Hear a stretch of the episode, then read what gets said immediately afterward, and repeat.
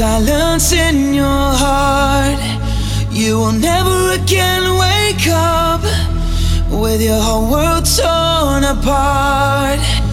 And I will be your shelter, and these tears will be your last. You will never again wake up with silence